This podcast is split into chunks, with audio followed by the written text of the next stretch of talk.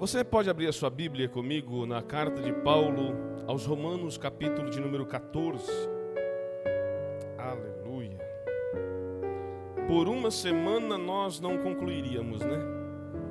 Vou parar no capítulo 15, mas aí vai ficar o capítulo 16 e o próximo pastor, se Deus quiser, ele dá continuidade e termina essa carta. Tão maravilhosa. Henrique, eu gostaria de parabenizar os irmãos, os irmãos do louvor, porque esse louvor que vocês entoaram, a frase infinita humildade e servo de todos, cabe muito bem no contexto desse capítulo 14. E os irmãos vão entender por quê. Infinita humildade, servos de todos. Guarde isso. Guarde essa, essa frase. Do capítulo 14 da carta aos Romanos, nós vamos ler apenas os 12 primeiros versículos e a palavra sagrada, o texto sagrado, a palavra de Deus diz assim: Aceitem os que são fracos na fé e não discutam sobre as opiniões deles acerca do que é certo ou errado. Por exemplo, um irmão crê que não é errado comer qualquer coisa. Outro, porém, é mais fraco, come somente legumes e verduras. Quem se sente à vontade para comer de tudo, não deve desprezar quem não faz. E quem não come certos alimentos não deve condenar quem o faz, pois Deus os aceitou. Quem são vocês para condenar os servos de outra pessoa? O Senhor deles julgará se estão em pé ou se caíram. E com a ajuda de Deus ficarão em pé e receberão a aprovação dele. Da mesma forma, há quem considere um dia mais sagrado que outro, enquanto outros acreditam que todos os dias são iguais.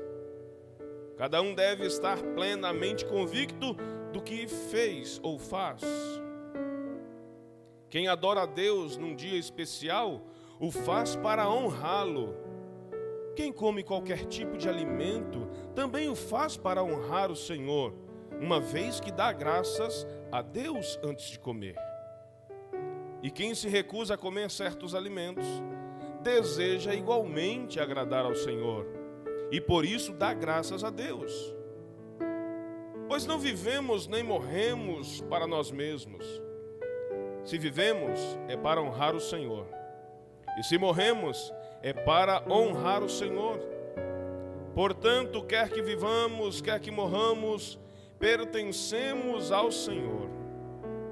Por isso, Cristo morreu e ressuscitou, para ser Senhor tanto dos vivos como dos mortos.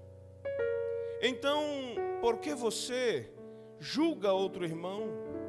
Porque o despreza?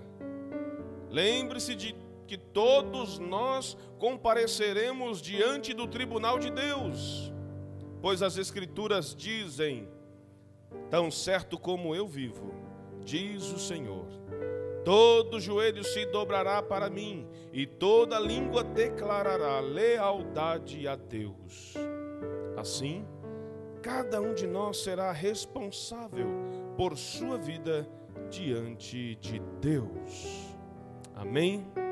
Louvado seja o nome de Jesus. Apenas esses primeiros 12 versículos para a gente conversar um pouquinho a respeito desse capítulo 14 tão maravilhoso.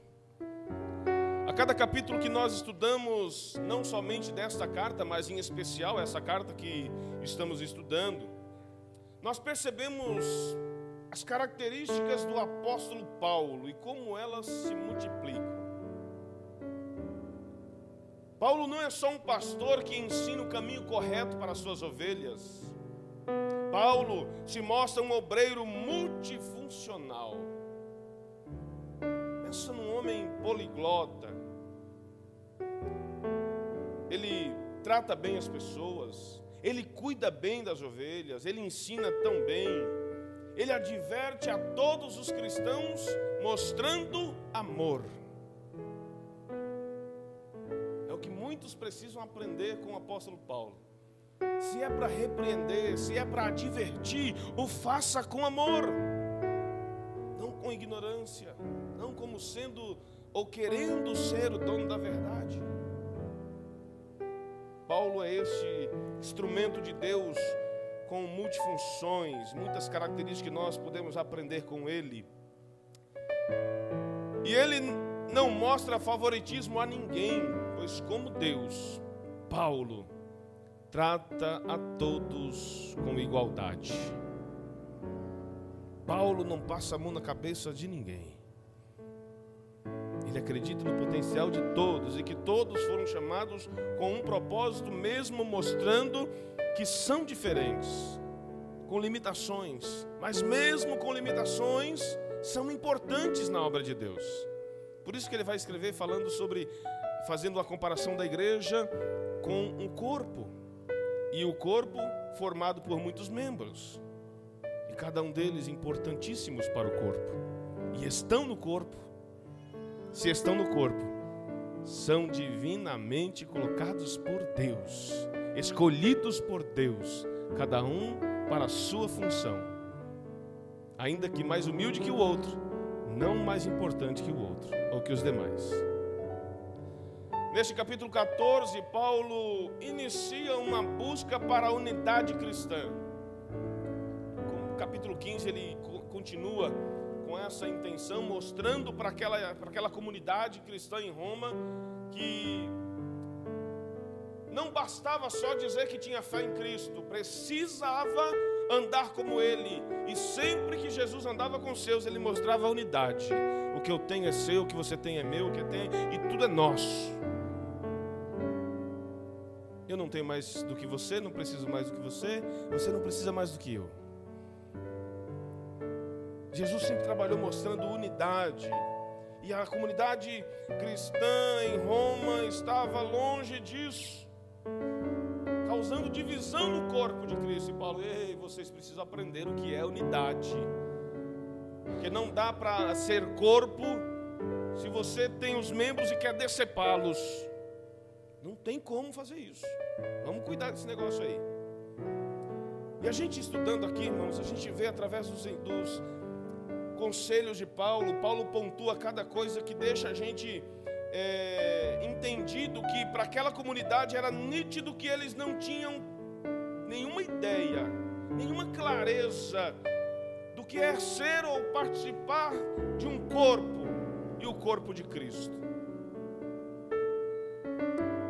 A desunião e as diferenças de opiniões geravam disputas que os afastavam uns dos outros e Paulo, muito atento a isso, eu fico, eu fico irmãos, pensa num, ministério tremendo de Paulo. Lembra que essa carta chegou lá antes de Paulo chegar, certo? Lembra disso?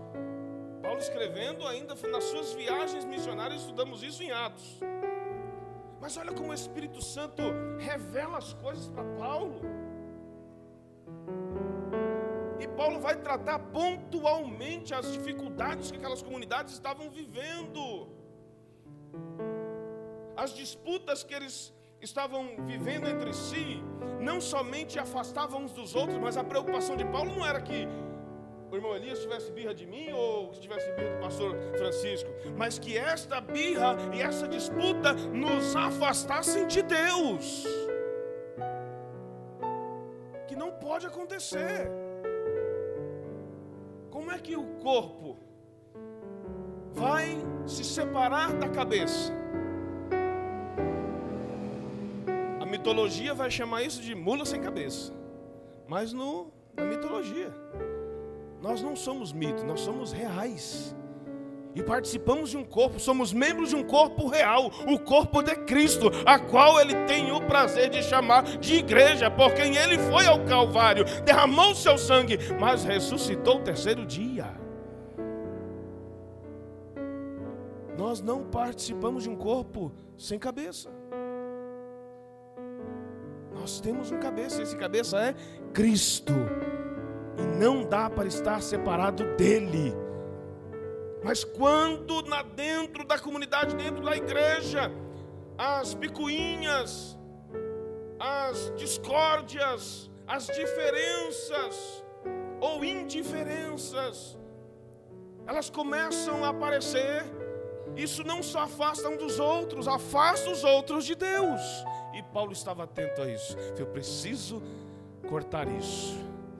Preciso tratar isso. Isso não pode acontecer. Enquanto estava, meu Deus, irmão, quando a gente vai estudando, aí eu fico imaginando, Henrique, quando Deus, a gente está meditando na palavra e o Senhor nos faz pensar numa linha de raciocínio, eu fico imaginando, essa é a inspiração que o Espírito Santo é, é, deu aos, aos apóstolos, aos escritores da palavra. Estava estudando naquele aplicativo que o, que o Christian me abençoou, na raiz da palavra inspiração, na raiz grega, quer dizer assim, ó. Na carta de Timóteo, Paulo vai dizer que toda a palavra é divinamente inspirada.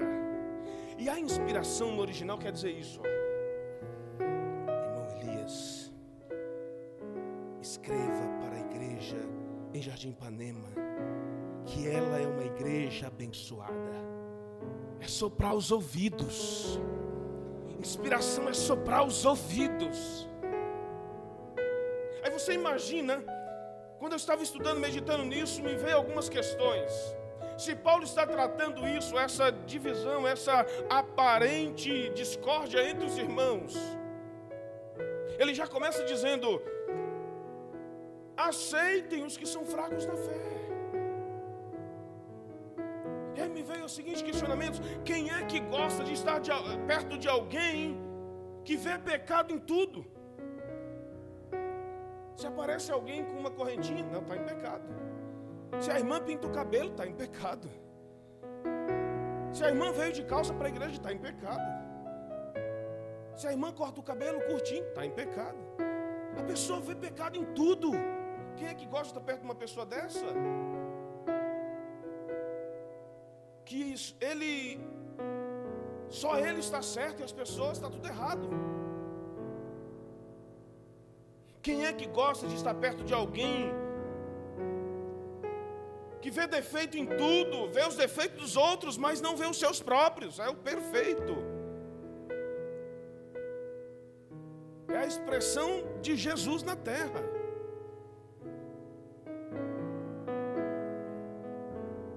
Dá para ser assim, irmãos. Aí nós entendemos que Paulo quer tratar daqueles irmãos e fazer com que eles aprendam a respeito da tolerância. E quando o assunto é limites, se faz necessário respeitar principalmente os limites do outro. Eu trabalhei com um rapaz que ele tinha uma função lá a gente lidava direto com motoristas de caminhão. E ele estava tão irritado com um certo motorista lá que tem pessoas que parece que são enviadas pelo diabo, né? Para tirar nossa paz. E aquele rapaz perdeu a linha com aquele motorista. Ele disse assim: Ó, a minha educação e a minha paciência terminam onde começa o seu desrespeito comigo. Se o senhor passar de novo a linha, eu não respondo por mim. Aí eu, para evitar alguma confusão, e o rapaz se, se acabar sendo dispensado, eu falei para o chefe assim: deixa eu ficar fazendo essa função, deixa eu sozinho. E era tão bom, irmãos, porque era ali na Tintas Coral e, e esse lugar era para descarregar caminhão-tanque com líquidos, matéria-prima para fazer tinta, e o lugar onde descarregava é um lugar perto de uma montanha. Então ficava só um funcionário e um motorista. E quando não tinha nenhum caminhão para descarregar, os funcionários tinham que ficar fazendo manutenção ali nos tanques, na bomba. E ali, irmão, era um tempo que eu tinha com Deus maravilhoso. Quantas mensagens, quanta revelação Deus me deu ali, debaixo de garoa, num frio tremendo, mas sozinho com Deus. Que coisa maravilhosa. Foi um tempo bom, foi um tempo bom. Aprendemos com Paulo também que não podemos trocar o essencial pelo que é opcional. Quem vai comprar carro zero sabe muito bem essa linguagem, o que é essencial e o que é opcional. Oferece um monte de coisas lá, né? Os, as opcionais, os opcionais, né? Ó, oh, isso aqui é opção. Quer? Você paga mais tanto. Não podemos trocar o que é essencial pelo opcional, nem tornar o opcional em essencial. Sobre essa questão de essencial, para manter a unidade no corpo de Cristo, Santo Agostinho disse assim, ó: Nas coisas essenciais, união. Nas coisas não essenciais, liberdade, liberdade em todas as coisas amor. Naquilo que é essencial, você precisa agir com união. Naquilo que não é essencial, liberdade. Cada um faz se quiser. Mas em todas as coisas, precisa de amor. Biblicamente, o essencial é o que a palavra de Deus define por certo e errado. Isso é essencial.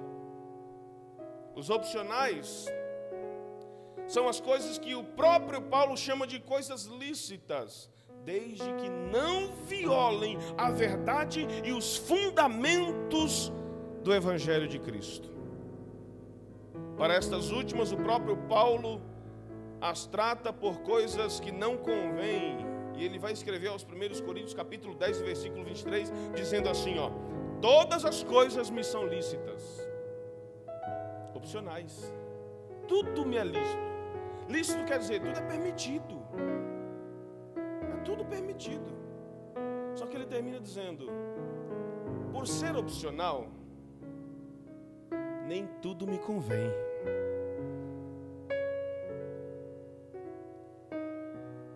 nem tudo convém.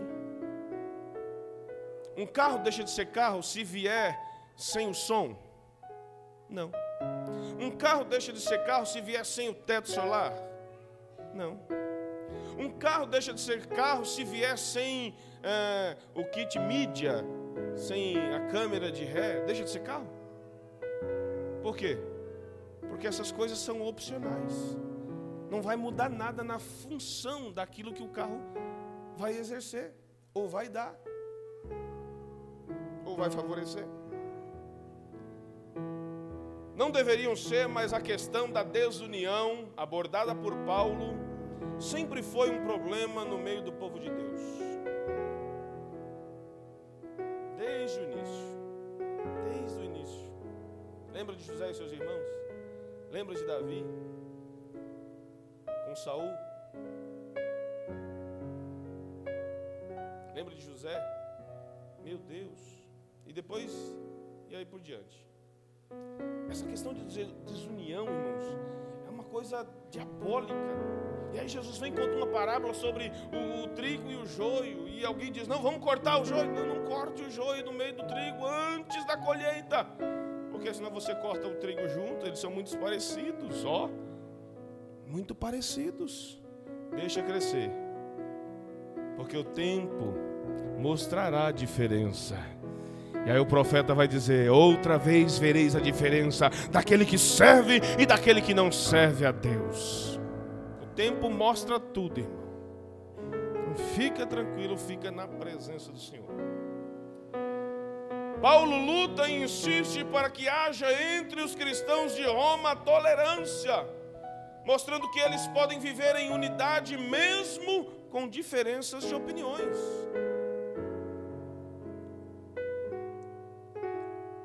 a congregação de Jardim Panema é uma exceção com relação a nomes. Tem muitos nomes iguais. Né? Mas o que, difere, o que diferencia é o sobrenome. Mateus Cunha para Mateus Geraldo, Felipe é, Ferreira para Felipe Bruno. Né? E assim por diante. Difere o sobrenome. Pode ter alguma coisa semelhante, mas o sobrenome difere. Quem são ou de quem, a quem pertence. E é exatamente o que Paulo está dizendo. Vocês são pessoas diferentes, vão pensar logicamente diferentes, mas vocês não precisam se desrespeitar por isso. Nem tudo tem que virar briga, nem tudo tem que virar discórdia. Por isso, infinitamente humildade. Eu preciso ser tão humilde, irmão, para entender que o irmão Elias pensa diferente de mim. E pensando diferente de mim a respeito de um assunto, às vezes o que ele pensa está mais certo do que eu penso mesmo sem o que eu penso não esteja errado. mas o que ele pensa pode estar mais certo. E eu preciso ter humildade para reconhecer isso. E isso não vai interferir na nossa amizade ou comunhão. Agora, tem gente que, não. Nas irmãs não tem isso, aqui não. Se não for o hino que eu quero, não canto. Na mocidade. Não, não, não. Se não for o hino que, que eu escolhi, não canto. Ah, não. Se não for para tocar também os músicos. For só para cantar em playback também, ah, nem vou. Entende, irmãos? Por isso Paulo está dizendo: precisa de tolerância. Precisa ser tolerante. Paulo estava combatendo entre aqueles cristãos a prática, olha isso, irmão, de caracterizar em pecado aquilo que não é pecado. Quem é que gosta de buchada aqui? A maioria não gosta. Sendo a maioria que não gosta, vai discriminar quem gosta? Eu também não gosto. Mas não tem nenhum problema com quem come. Uai. Quem gosta de queijo? Não sou mineiro, mas pensa no negócio que eu gosto de queijo. Não sou mineiro, não, viu? Mas gosto de um queijo, rapaz. Pensa. Vou fazer um cafezinho, compra um pão de queijo lá e me dá para você ver. Como sozinho. É bom demais, sou. Mas quem não gosta, tá tudo bem. Cuscuz. Oh, meu Deus, o Cristo fez um cuscuz. Aê, Alexandre, levantou para a mão rapidinho. Você entendeu, irmão? E parece que só eu e ele que gosta. Ninguém levantou a mão. Então, meu irmão, ah, a irmã Flávia também. Mas a maioria não gosta. E tem algum problema nisso? Não tem. É pecado não gostar de cuscuz? Acho que não. Assim como não é pecado não gostar, também não é pecado gostar. Entendem? Então, Paulo estava preocupado com isso. Aqueles irmãos estavam olhando para uns e, ih, rapaz, até pelo que você come, você está pecando. E os outros que comiam, porque você não come, você também está pecando.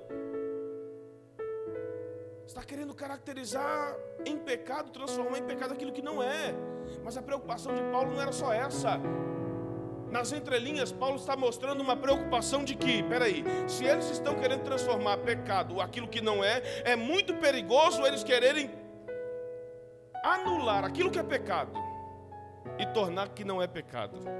Parece que nós estamos vivendo, né? Alguma coisa parecida nesses dias. O certo virou errado, o errado virou certo, e está uma bagunça. Aquilo que já alguns anos atrás alguns pastores diziam é a inversão de valores. Paulo já estava preocupado com essa comunidade aqui, irmão, no primeiro século. Olha, hoje o negócio está mais aberto, né? mais escancarado. E a base para evitar toda confusão e discórdia era que cada cristão guardasse para si sua convicção, sem julgar nem criticar as opiniões dos outros. A gente tinha um círculo de amigos na no Vila Luzita e todos eles tomavam café puro e eu com leite. Aí eles diziam que eu era menino criado com a avó porque tomava café com leite, não tomava café puro. Pensa como eu era bulinado. Eles bulinavam comigo demais. Só por causa do café com leite. Aí esses dias eu fui visitar um nessa. Aí ele pediu para a esposa tomar café com leite. Eu falei, ah, você? A minha vez agora, né? Tomando café com leite, menino não criado com a avó. Ah. Não era um homem que tinha tomava só café puro, macho? Ah. Aí ele, puxa, logo na sua frente. Eu falei, pois é, né? É assim, irmãos, como é que eu vou criticar alguém porque gosta de uma coisa e eu não gosto? Hã? Pelo amor de Deus. Achei interessante demais isso que Deus me deu. Olha, Deus deu uma vida. Dizem que o gato tem sete, né? Ainda bem que eu não sou gato. Meninas solteiras e meninos solteiros, não procurem gatas e nem gatos. Gato arranha. Cuidado, procura ovelha. É, procura ovelha. Mas dizem que gato tem sete vidas, né? Não sei se é verdade. Mas a questão é que Deus para nós deu uma vida só. E quando Deus deu uma vida para cada um de nós, Ele entregou a responsabilidade para cada um de nós cuidar bem desta vida que Ele deu para nós. E isso significa dizer que Ele não quer que eu cuide da vida de, dos outros. Esse cuidar da vida dos outros é ficar reparando, entende? Ver, irmão Elias, tá bonito, irmão Elias. todo culto vem com uma camisa diferente. Irmão Todo, todo culto vem com sapato diferente. Vamos ver se ele trocou de carro. Será que ele trocou de carro? Isso, sei não, hein? Trocou de carro. Será que, como é, será, que ele está fazendo? Pra falar? Entendeu? Não faz sentido isso, irmão. Deus deu a vida para cada um cuidar da sua. Receba que é de graça. E pela graça, como diz o pastor Flávio Teixeira, é de graça e pela graça. Os assuntos da vida do outro não é história para nós contarmos.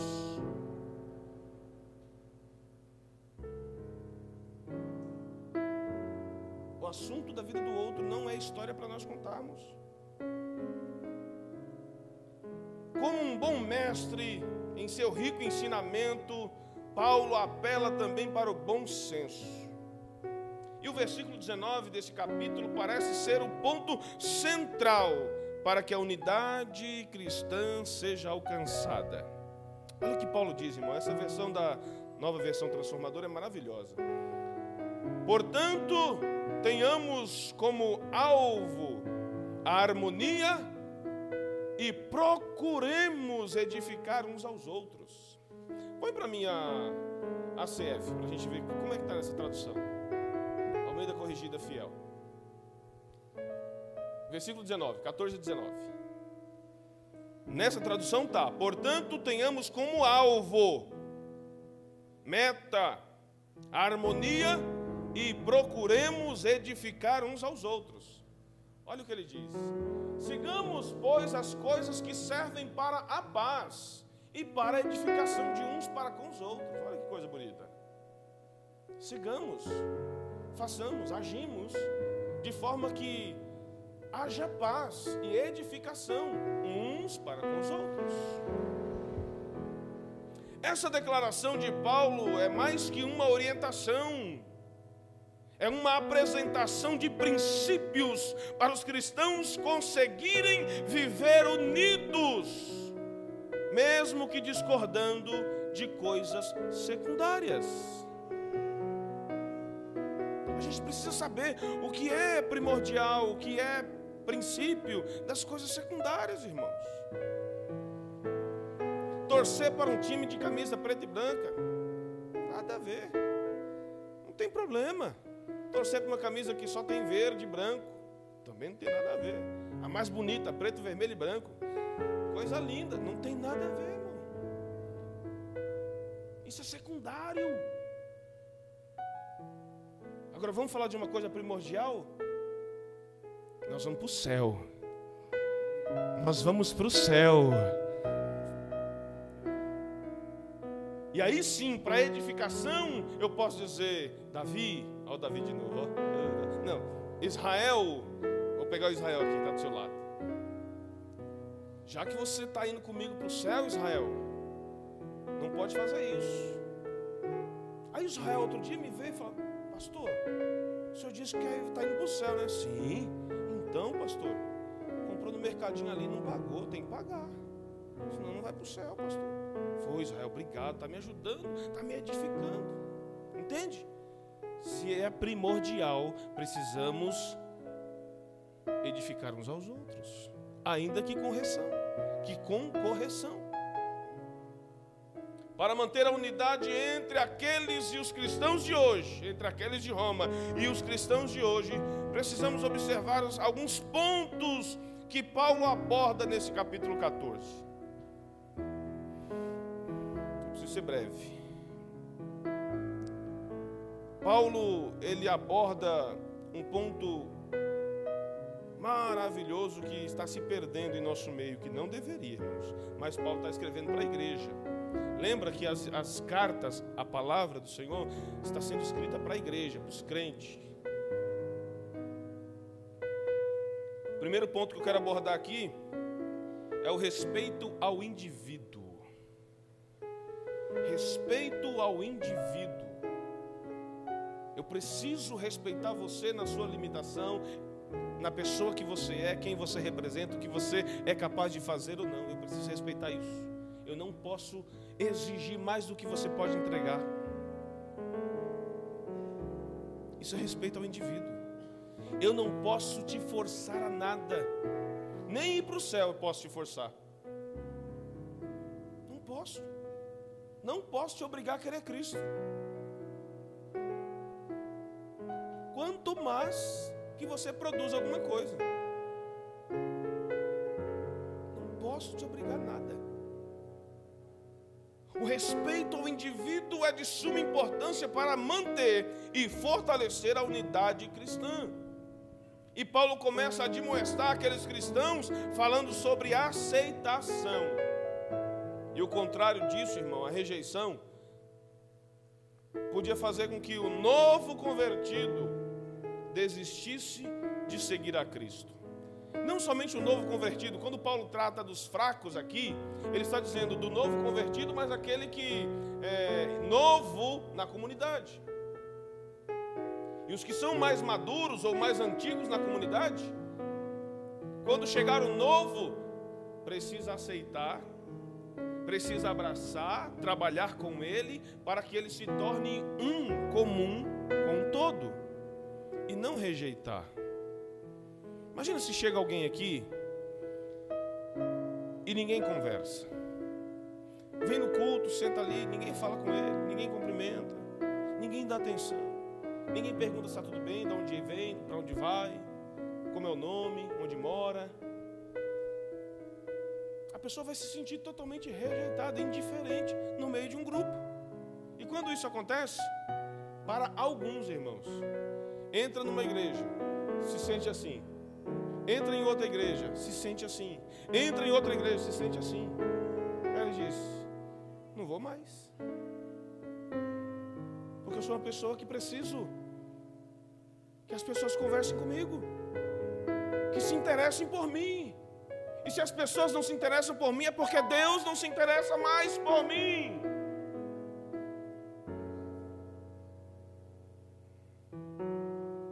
Deus mostra o interesse pelo outro através de nós, irmãos. O estômago sente fome. Felipe falou que está comendo bem. Estão tratando dele bem, a sogra, a esposa, estão tratando a mãe, trata bem dele. Isso ajudou ele no trabalho, né, Felipe? Glória a Deus. O estômago sente fome. O estômago se alimenta por si só? Você pode imaginar quantos membros ou quantas partes do corpo trabalham juntas para que o estômago receba comida? Consegue imaginar? O cérebro comanda lá, dá a ordem lá. Aí o olfato sente aquilo, a necessidade de comer alguma coisa, a boca já começa a salivar, aí a mão vai e pega, a mão vai e leva a boca. A boca tem o trabalho de fazer a mastigação. possa ser engolido. O esôfago faz um, um, um trabalho lá para que a comida chegue direitinho no estômago. Não é de qualquer maneira. Olha aí, irmão. Para satisfazer o estômago, olha quantas partes do corpo trabalharam. E para a edificação de uma pessoa que adentra a igreja precisando de Deus, quantos de nós será necessário para que essa pessoa se sinta vista, amada por Deus, acolhida, aceita por Ele? para que possa ser recebida pelo Senhor.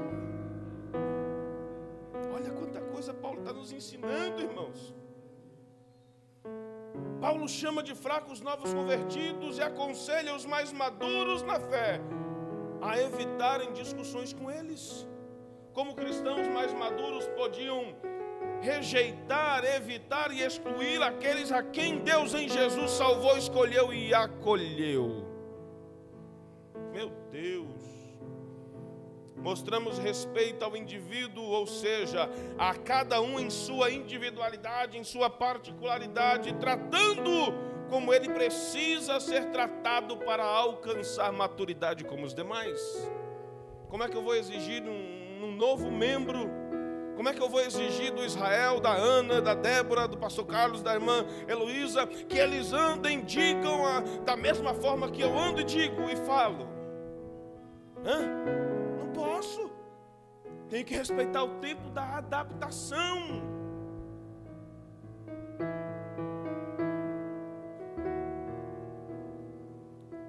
E isso é respeito ao indivíduo.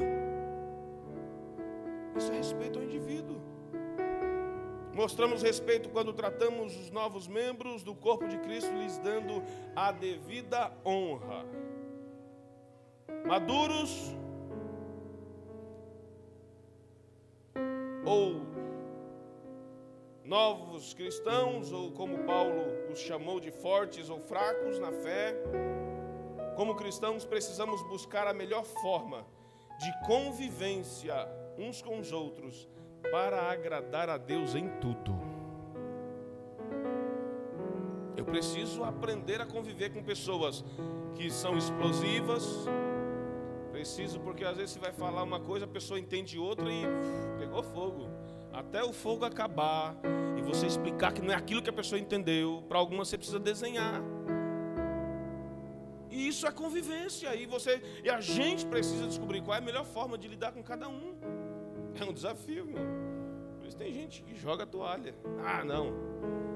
Não quer, não se permite ter esse trabalho. Não, eu preciso.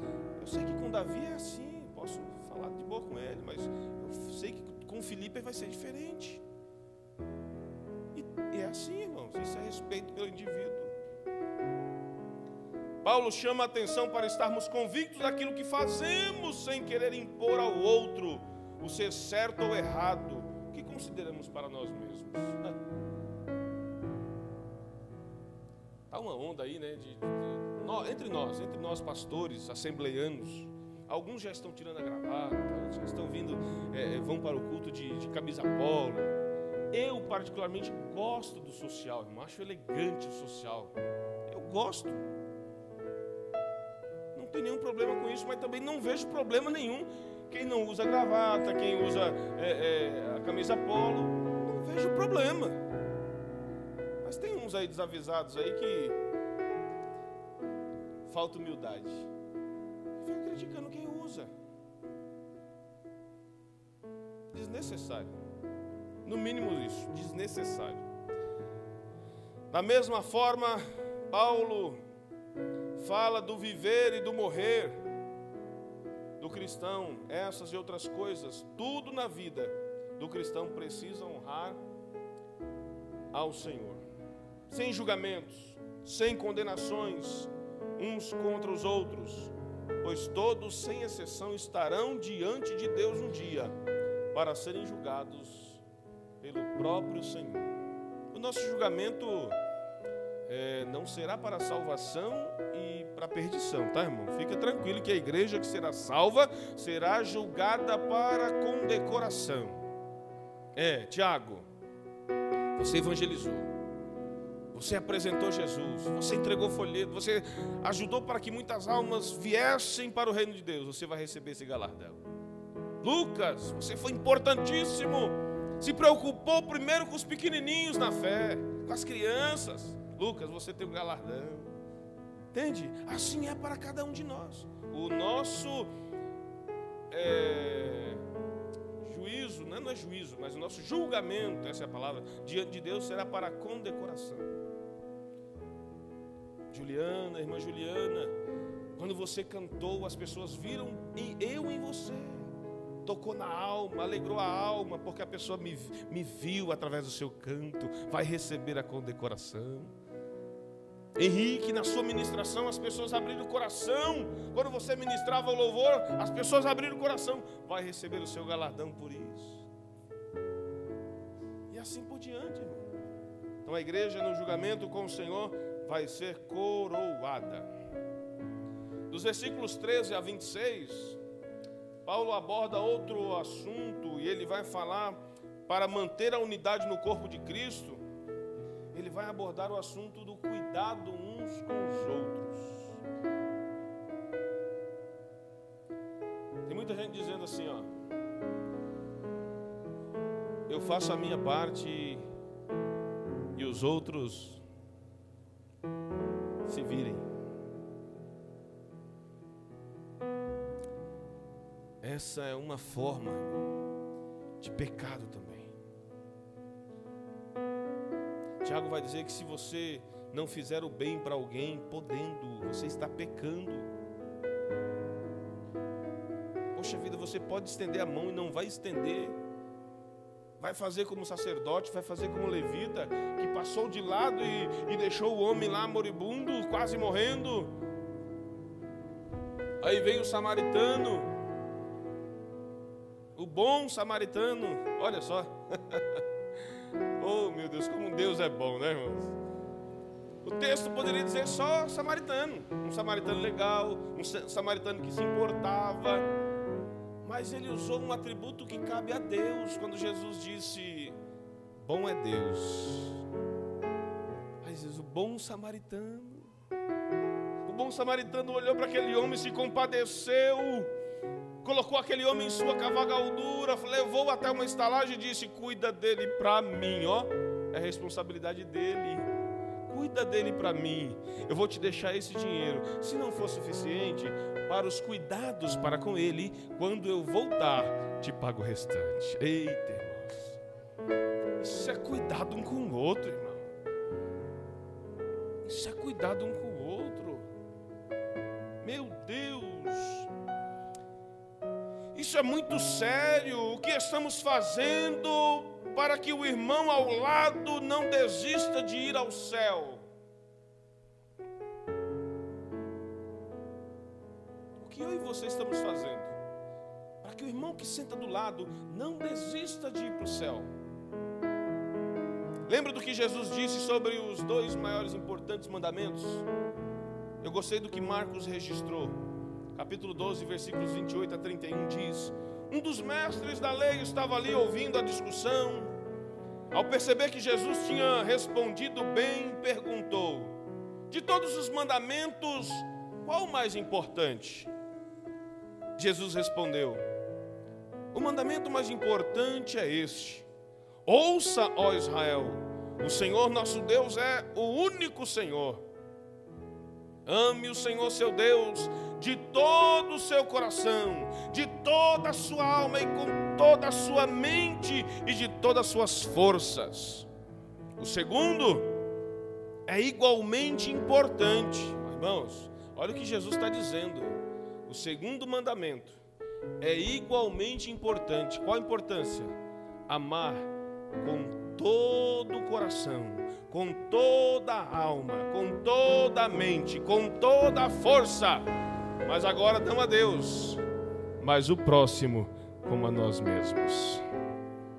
Meu Deus. Olha o que Jesus está dizendo, irmãos.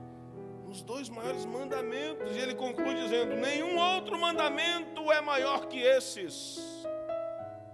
Se você cumpriu esses dois, está bem com Deus. Quando amamos uns aos outros, cuidamos uns dos outros nos importamos uns com os outros. Quando amamos aos outros, procuramos edificar uns aos outros na palavra e pela palavra. Na palavra mostrando, Deus tem uma obra na sua vida, porque a palavra de Deus diz assim, assim, assim, a meu e ao teu respeito. Pela palavra. Agora, na palavra, rapaz, você pode. Você é capaz. Não está conseguindo, mas tem um tempo. Insista, não desista. Pela palavra é a palavra de Deus. Na palavra é na minha palavra. Porque na minha palavra tem na minha boca tem que sair palavra que edifique a sua vida e não que desmotive você. Já pensou dizer para o Ismael, ô Ismael, larga disso, rapaz, isso não é para você não. Procura outra coisa para fazer, porque o que você está fazendo não está servindo. Já pensou? Isso não estou cuidando da edificação dele, estou matando o menino. Agora dizer, Ismael, oh Israel, você está no caminho certo. Deus está se agradando de você, filho. Continua assim, e você vai ser uma bênção. É a minha palavra edificando ele. Quando amamos aos outros, oramos para o crescimento uns dos outros e do corpo de Cristo, buscando mais almas para o Senhor. Aí no meio do povo de Deus, quando alguém se levanta com destaque, aí começa, eu sou alvo disso, meu Deus do céu. Chegou um momento no ministério, na, na, na, na, caminhada, na, crescente caminhada, que pessoas, irmãos, obreiros, tinham mais ciúme de mim que a minha esposa. Era impressionante, irmão. Como a gente enfrenta isso? Jesus, estou me sentindo um José. Misericórdia, mas eu sei que o fim de José vai ser bom, então eu vou perseverar. E não desistir, irmão, mas eu tive tantos motivos para desistir, irmão. Quer dizer, me mostraram tantos motivos. Fizeram coisas comigo que você nem imagina. Me decepcionaram de tal forma que você nem imagina mas eu posso cantar sobrevivi. sobrevivi. Porque eu sei quem me chamou. Estou já para acabar. Quando amamos uns aos outros, colaboramos uns com os outros, ajudando uns aos outros. O cuidado com o outro, que Paulo se refere àqueles cristãos em Roma, serve também para nós hoje. Paulo fala da influência que um pode exercer sobre o outro influência positiva, como também influência negativa. Mas espera aí, irmão. Vamos olhar no espelho? Se somos cristãos, temos a marca de Cristo, como é que eu vou influenciar negativamente alguém? Hã? Como é que eu vou ser mau exemplo para alguém? Não, não pode. Não pode. Se eu sou um cristão, que eu digo que aceitei Jesus, tenho a minha vida transformada e quero morar no céu, opa, então, meu irmão, meu caminho é um, é o alvo é o céu, meu alvo é o céu, meu alvo é o céu. Nada da direita e nada da esquerda, nem os mais belos passarinhos, nada disso vai me tirar a convicção de eu ir para o céu. Oh. Não troca o céu por coisa mais. Meu Deus do céu, eu tenho vontade de conhecer a Europa. Como eu sou um rapaz romântico, eu tenho vontade de conhecer Veneza. Para levar minha esposa lá, andar naqueles barquinhos, embora ela tenha medo de água. Mas Veneza é um lugar que eu, eu sonho em conhecer. Veneza. Alguns têm vontade de conhecer Paris, né? Lugar romântico também, mas eu tenho vontade de conhecer Veneza. conhecer Portugal, os nossos patrícios. E não tem nenhum mal nisso. Que tipo de influência temos exercido sobre os nossos irmãos? Cada um de nós pode afetar a vida um do outro de várias maneiras. De várias maneiras. Ao se referir aos cristãos mais maduros, aos que Paulo chama de fortes, Paulo exorta para que não causem tropeços nem entristeçam e tampouco venham destruir a fé dos novos membros ou cristãos mais fracos. Irmão, tem um ensinamento profundo nisso aqui, a gente não a gente não tem tempo, não, não é a proposta se aprofundar tanto, mas os irmãos podem se aprofundar em casa, estudando, pedindo para que o Espírito Santo venha revelar aquilo que ele tem nos dado, irmãos.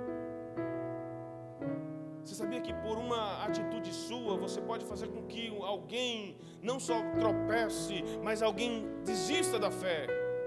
Oh, irmão, é triste demais isso. É triste demais isso. Os cristãos mais maduros precisam ser cautelosos com os mais novos, para não ofender com conhecimento esses novos irmãos. Passei numa congregação que tinha um, um, um grupo lá parecia com um grupo que perseguia Jesus, sabe? Mestres. Meu Deus do céu. A escola dominical era uma afronta contra o professor. Só Jesus na causa. Eles não faziam perguntas para a classe ser edificada. Eles faziam perguntas para.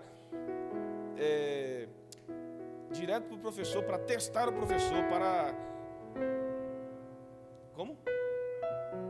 Não era bem interrogar, mas as perguntas deles eram para é, confrontar, essa é a palavra. Ele falou afrontar e a mãe completou muito bem como confrontar. Era para confrontar o professor. Eu falei, meu Deus. E quando eu era aluno, porque tinha vários professores, eu sentava e ó, para dar exemplo. Aí um deles disse, irmão, o que você acha disso aí? Eu falei, irmão, eu sou aluno hoje. Aí esse recebeu humildade, a unção da humildade naquele dia. E disse, rapaz, você me ensinou hoje, hein? Quê? Porque Salomão disse que quando a gente fecha a boca, a gente também ensina. Falei, pois é, receba. Há tempo para falar. Eu sou hoje aluno, não sou professor. Não vou falar. Eu sou aluno. Ponto.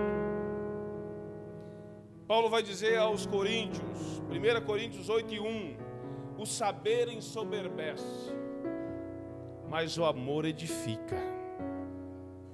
Então tem que tomar cuidado, irmão, com aquilo que você está absorvendo e querer mostrar que sabe mais que o outro. Isso é soberba. Agora, quando você ensina com amor, isso edifica.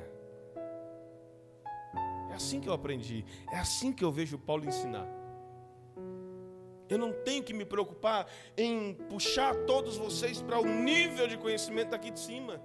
Eu tenho que mostrar para aqueles que estão aqui em cima que para ensinar com amor é preciso descer ao nível para que todos entendam na mesma linguagem. Sem se fazer difícil de entender. Tem que ser claro. Sem ser muito raso. Essa é a minha proposta. Mostramos cuidado, e eu encerro, com o outro quando deixamos de fazer algo que para nós é lícito, mas traz escândalo para o nosso irmão. Aqui tem assunto, hein, irmãos. Porque tem gente que tem dificuldade de entender certas coisas. Minha sogra, de jeito nenhum que ela vai para a igreja de calça, só vai de saia vai de calça de jeito. Não, para a igreja eu vou de saia.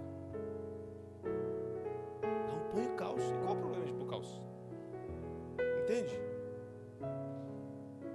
Então, não tem problema. Mas se para essa pessoa ou para esse tipo de pessoa, ela já não vem escândalo nas outras, ela fala para si mesma. Se ela pôr calça para vir para a igreja, ela se sente escandalizada. E Paulo está tratando assim, ó, irmãos para a edificação dos outros, o cuidado uns com os outros, se alguém acha errado aquilo que você está fazendo, então não faça.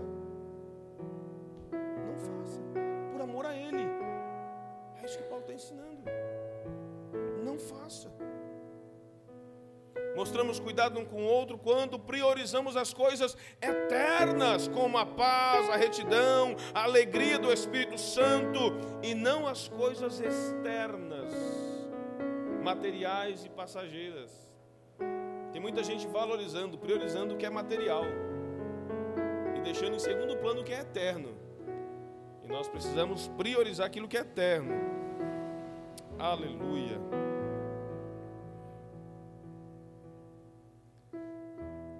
Paulo vai chamar atenção nos dois últimos versículos dos cristãos mais maduros para não impor nada aos outros Todos nós sabemos bem sobre nossos direitos e os nossos deveres. Não podemos negligenciar nenhum dos dois. Se não devemos negligenciar nenhum e nem outro, nem o meu dever e nem o meu direito, por que é que eu vou impor